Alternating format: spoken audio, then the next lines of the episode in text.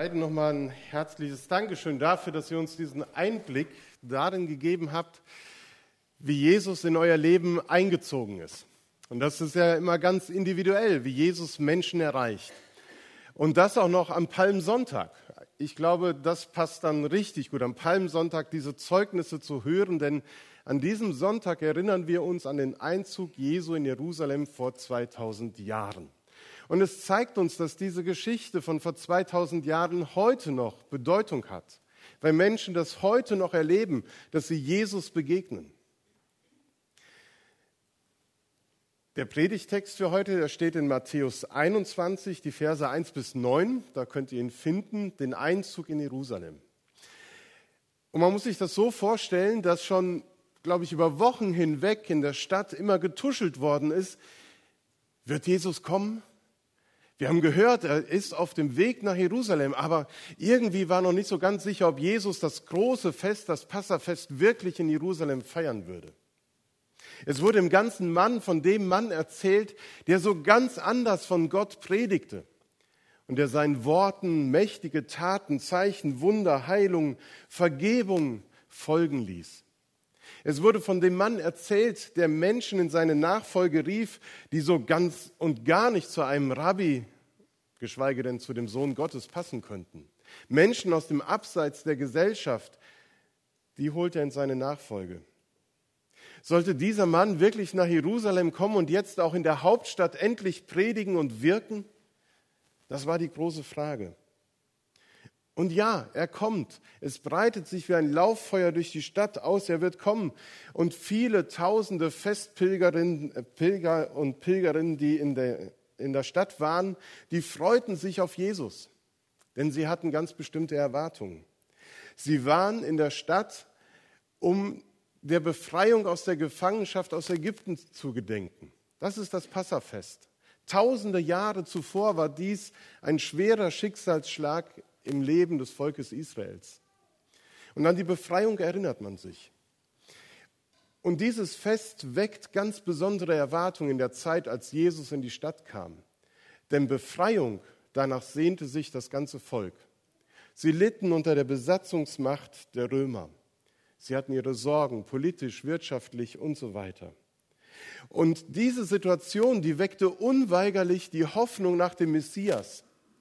Diese Hoffnung, die gab es schon oft. In vielen Jahrzehnten der Unterdrückung war diese Hoffnung da, aber sie wurden immer im Keim erstickt, wenn mal einer auftauchte, der es hätte sein können. Und jetzt kam Jesus. Jetzt kam Jesus und von dem glaubte man zutiefst, dass er der Messias ist. Er ist der Sohn Gottes und er wird den Frieden bringen. Die von dieser Hoffnung bewegt waren, die führte es hinaus zum Stadttor. Sie dachten, jetzt kommt der Messias, jetzt ist die Stunde da, wo wir befreit werden. Nach einer langen Zeit des Leiden und der Schrecken, nach Jahrzehnten der Fremdherrschaft und Unterdrückung wird endlich das wahr werden, was Gott durch den Propheten Jesaja vorausgesagt hat. Bei Sacharja liest man, sagt den Menschen auf dem Berg Zion, sagt den Menschen in Jerusalem, euer König kommt zu euch. Der König kommt und er wird im Palast seinen Thron besteigen und er wird seine Hauptstadt einnehmen. Und die Menge, die empfängt ihn mit Jubel. Sie empfängt ihn, indem sie ruft, Hosianna, gelobt sei der, der kommt. Im Namen des Herrn, Hosianna, gelobt sei der in der Höhe. Schon einmal haben sie davon gehört, 30 Jahre zuvor, dass ein Kind geboren worden ist in einem Stall zu Bethlehem und der soll der neue König von Israel werden. Und manche haben sich daran erinnert, was sie vor drei Jahrzehnten vernommen haben in Bethlehem und Jerusalem. Und jetzt kommt dieser König und sie jubeln ihn zu. Und wir denken vielleicht auch bei dem Hosianna-Ruf eher an adventliche und weihnachtliche Klänge und verbinden damit einen hohen, einen großen Jubel. Aber eigentlich ist dieser Ruf Hosianna alles andere als ein Jubel sondern dieser Ruf Hosianna ist eine Herausforderung für Jesus, eine Aufforderung für ihn. Hilf uns, rette uns, hilf mir in meiner Not. Das ist der Hosianna-Jubel. Ein Sehnsuchtsschrei aus der Tiefe der Herzen der Menschen, die leiden, die hoffnungslos sind. Und Jesus ist sich dessen bewusst, was ihn in Jerusalem erwartet. Ein hoffnungsvoller, euphorischer Empfang. Menschen legen ihre Kleider auf den Boden, Zweige streuen sie aus, Gesänge werden auf ihn angestimmt und Jesus lässt das alles geschehen. Er interveniert nicht und sagt, haltet mal den Ball flach, sondern er lässt es geschehen, weil er sagt, ja, ich bin der Retter, ich bin der Messias, ich bin derjenige, der Frieden bringen wird. Aber so anders, als die Menschen meinen denn er weiß, was ihn noch erwartet. Wenn ein König oder sagen wir ein Präsident kommt, dann ist das für uns heute vielleicht auch so, dass wir alles in Bewegung setzen würden, um dem Staatsgast einen gebührenden Empfang zu bereiten. Das hat die Bevölkerung von Jerusalem damals getan. Und wenn man so einen Staatsgast empfängt, dann erwartet man eigentlich auch, dass er dann entsprechend in einer goldenen Kutsche durchs Stadttor fährt, so märchenhaft, oder zumindest mit einer gepanzerten Limousine, wie unsere Bundeskanzlerin oder auch der US-Präsident, dessen Wagen dieses schwarze Monstrum The Beast genannt wird. Das Biest. Sicher, einen sicheren Ort kann es kaum geben als dieser Wagen. Diese Erwartung hat man doch, dass wenn so ein hoher Besuch kommt, dass er entsprechend auch Einzug hält. Sacharja sagt, euer König kommt zu euch. Und doch kommt er nicht stolz daher, sondern er reitet auf einem Esel, ja, auf dem Fohlen einer Eselin. Jesus wählt kein Gefährt wie das Biest, sondern die Esel störrisch und bockig, um herrschaftlich in das Stadttor einzuziehen. Als er so in das Stadttor einzog, geriet die ganze Stadt in helle Aufregung. Und die Leute fragten, wer ist der, der da einzieht? Wer ist dieser Mann? Die helle Aufregung, die mag auf der einen Seite dem geschuldet sein, dass Jesus jetzt wirklich kommt und auf der anderen Seite die maßlose Enttäuschung der Erwartung, die die Menschen hatten, widerspiegelt. Wie kann der Sohn Gottes, der zukünftige König, der Retter, der Messias, bitte schön so in das Stadttor hineinziehen? Wer ist der, der so kommt? Und mit dieser Zeichenhandlung weist Jesus symbolisch darauf hin, was in den nächsten Tagen geschehen wird und zeigt, wozu er in die Stadt gekommen ist. Mit diesem Sonntag heute beginnt die Karwoche. Die letzte Woche mit dramatischen Ereignissen, die am Kreuz enden und erst am Ostermorgen ihre Bedeutung offenbaren. Auch wir erinnern in den nächsten Tagen an das Leiden und Sterben von Jesus Christus, an seine Folter, an die Verspottung, an den Kreuzestod. Das soll der Weg gewesen sein, den die Volksmenge mit Jubel in Jerusalem wenige Tage zuvor empfangen haben. Die einen fanden es damals schon abstoßend und zutiefst ärgerlich. Und für die anderen war es einfach nur dumm und unlogisch, dass so der Messias kommen sollte. Paulus hat es später so formuliert, das Wort vom Kreuz ist für die Juden ein Ärgernis und für die Griechen eine Torheit. Und dennoch steckt in diesem Weg, der vielleicht auch für dich so unverständlich ist, eine ganz tiefe Symbolik für unser Leben. Warum ist Jesus diesen Weg gegangen? Warum ist Jesus so in die Stadt eingekehrt?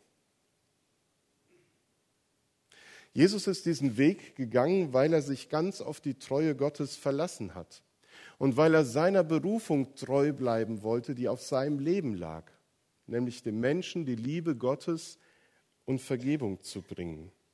Und dabei wusste er, was auf ihn zukommen würde. Dreimal hat er es seinen Jüngern gesagt, dass er gefoltert wird, dass er sterben wird. Aber noch viel mehr als diese Ungewissheit oder die Gewissheit, dass es mit dem Tod enden wird, vertraute er, dass Gott stärker ist als alle seine Feinde und die Ignoranz und die Boshaftigkeit der Menschen nicht siegen wird. Jesus geht nach Jerusalem, weil Gott zu dieser Stadt gesagt hat, sie wird den Retter sehen. Sie wird den Messias sehen. Auch wenn es so ganz anders kommt, als die Menschen es erwartet hat, erfüllt Jesus das biblische Wort, was Gott durch den Propheten gesagt hat. Und auch wenn Jesus diese Menschenmenge enttäuscht hat durch die Art und Weise, wie er in das Stadttor eingezogen ist, dann zeigt dieser Weg in besonderer Weise, dass ihm die Sehnsüchte und die Fragen und die Hoffnungen der Menschen nicht egal waren. Er ist wirklich als Retter und Helfer gekommen. Er übersieht nicht die Hoffnung und die Verzweiflung auf der einen Seite, der Wunsch nach Heilung, nach Befreiung, nach Vergebung auf der anderen. Jesus hindert seine Jünger nicht, ihre Kleider auszubreiten und Hosianna zu rufen, gesegnet sei der, der da kommt. Sie sollen ihrer Sehnsucht Ausdruck verleihen. Sie sollen herausschreien, was sie bewegt, was sie erwarten, was sie möchten. Und genauso sollen wir auch in dieser Woche anfangen zu hoffen, unsere Erwartungen zu formulieren, Gott zu sagen in Gebeten. Auch wir sollen hoffen, dass unser Leben von Gott kommt, dass es nicht mit dem letzten Atemzug auf diesen Erden beendet ist, sondern in die Ewigkeit, in die Auferstehung einmündet. Und seit Ostern hoffen wir das nicht nur, sondern wir dürfen das wissen, dass es sich so verhalten wird. Auch wir dürfen unsere Sehnsucht nach einem Helfer in unserem Alltag, nach einem Retter Ausdruck verleihen in dieser Woche. Unser Leben Gott anvertrauen. Denn genau das wird durch diese Zeichenhandlung, durch den Esel deutlich. Mit der Wahl dieses Esels macht Jesus klar, ich bin dieser König, von dem die Bibel redet. Ich bin derjenige, der den Frieden bringt. Und dennoch bleibt dieser Esel so ganz verkehrt. Er passt nicht zu dem großen König, denn in erster Linie ist ja ein Esel ein Lasttier, ein Nutztier, das trägt Lasten. In diesem Moment aber, wo Jesus es gebraucht und nimmt, kann es eigentlich kein besseres Gefährt für den Gottessohn geben. In diesem Moment ist der kleine Esel das königliche aller Fortbewegungsmittel. Denn dieser König, Jesus, er wird selber zu einem Lastenträger für die Menschen. Dieser Jesus, der da in das Stadttor einzieht, er trägt die Sünde der Welt. Er trägt die Last der Welt. Er trägt meine Schuld und meine Last trägt er ans Kreuz. Und da finden wir uns auf einmal mittendrin wieder in dieser Volksmenge. Wohin mit meiner Last? Wohin mit meiner Schuld? Und da sind wir mitten in der Geschichte, die im Ostergarten erzählt wird und die damit beginnt, dass jeder Besucher im Ostergarten eingeladen wird, einen Stein mit auf die Reise zu nehmen. Als Symbol für das, was uns belastet, was uns trägt, äh, was uns beschwert. Was ist deine Sorge? Was ist deine Last? Wer fühlt sich nicht schon mal als Esel? Nicht, weil man so störrig und bockig sein kann, sondern weil so viel Lasten auf den Schultern liegen. Weil so viel Sorgen und Nöte zu tragen sind. Manche sind vielleicht gerade heute Morgen vor dem Gottesdienst noch dazugekommen, zu denen, die du sowieso trägst. Manche Lasten trägst du vielleicht schon seit vielen Jahren, dass du sie gar nicht mehr als Last wahrnimmst, sondern sie einfach zu deinem Leben dazugehören die Sorge um Menschen, die du liebst, die Trauer um die, die du schon gehen lassen musstest. Was ist deine Sorge? Was ist deine Last? Jesus der König, er macht deutlich, ich möchte deine Last abnehmen. Deswegen reite ich symbolisch auf diesem Esel in diese Stadt ein. Und wenn du meinst, dass du nicht zu dem König Jesus passt, weil dein Leben so schlecht ist, weil du dich so unwürdig fühlst, dann darfst du erkennen, dass gerade in dieser Zeichenhandlung deutlich wird, dass Jesus dich einlädt, zu ihm zu kommen. Wir passen als Sünder, als Menschen, die versagen, nicht zu diesem König. Aber durch sein Leben, durch das, was er getan hat, durch sein Sterben und durch seine Auferstehung beschenkt er uns mit der Königswürde, Kinder Gottes sein zu dürfen. Eine Würde, die wir nie selbst erreichen könnten. Das ist der Weg, den Jesus geht, bis ans Kreuz, um meine Schuld, um meine Last zu tragen. Und er fordert uns auf, unsere Last auf ihn zu legen. Das, was uns beschwert, was uns Sorgen macht, bei ihm abzulegen, ans Kreuz zu bringen, einzutauschen gegen ihn, der uns beschenkt mit Kraft, mit Vergebung, mit Zuversicht, mit Hoffnung. Jesus, der den Esel geritten hat, ist derselbe, der uns einlädt und sagt, Komm her zu mir, alle, die ihr mühselig und beladen seid. Ich will euch eure Lasten abnehmen. Nehmt auf euch mein Joch, mein Kreuz und lernt von mir. Denn ich bin sanftmütig, freundlich und von Herzen demütig. So schenke ich euch Ruhe für eure Seelen. Denn mein Joch ist sanft und meine Last ist leicht. Diese Einladung gilt dir, der du vielleicht fragst, wer ist dieser Jesus eigentlich? Vielleicht fragst du dich auch, wer ist Jesus für mich? Du hast von ihm gehört, andere haben von ihm erzählt. Du glaubst vielleicht schon lange, aber dein Glaube hat sich verändert und Jesus ist so anders in deinen Augen als vor 10 oder 20 Jahren. Welche Erwartungen hast du an Jesus, wie er in dein Leben einziehen soll? Was soll Jesus in deinem Leben verändern, von dir nehmen, verwandeln? Vielleicht bist du auch zutiefst enttäuscht von Jesus, weil er eine bestimmte Erwartung eben nicht erfüllt hat. Und trotzdem hörst du in der Tiefe deines Herzens diesen Schrei, Hosianna, hilf mir, rette mich, veränder mich, komm und ziehe ein in mein Leben. möchte dich einladen, diese Woche genau dazu zu nutzen, dieser Frage weiter nachzugehen, wer ist Jesus für dich? Und dabei ganz ehrlich auch darüber nachzudenken, was sind eigentlich meine Erwartungen an meinen Glauben an Jesus? Und da, wo du anfängst vielleicht zu fragen, kann ich glauben? Ist das vielleicht ein Startpunkt, nochmal neu Vertrauen zu wagen an Jesus? Dann lade ich dich ein, mit Jesus einfach im Gebet anfangen, darüber zu reden jemanden zu nehmen aus der Gemeinde und zu sagen, lass uns mal darüber reden. Wer ist dieser Jesus für dich? Er möchte dein Messias sein.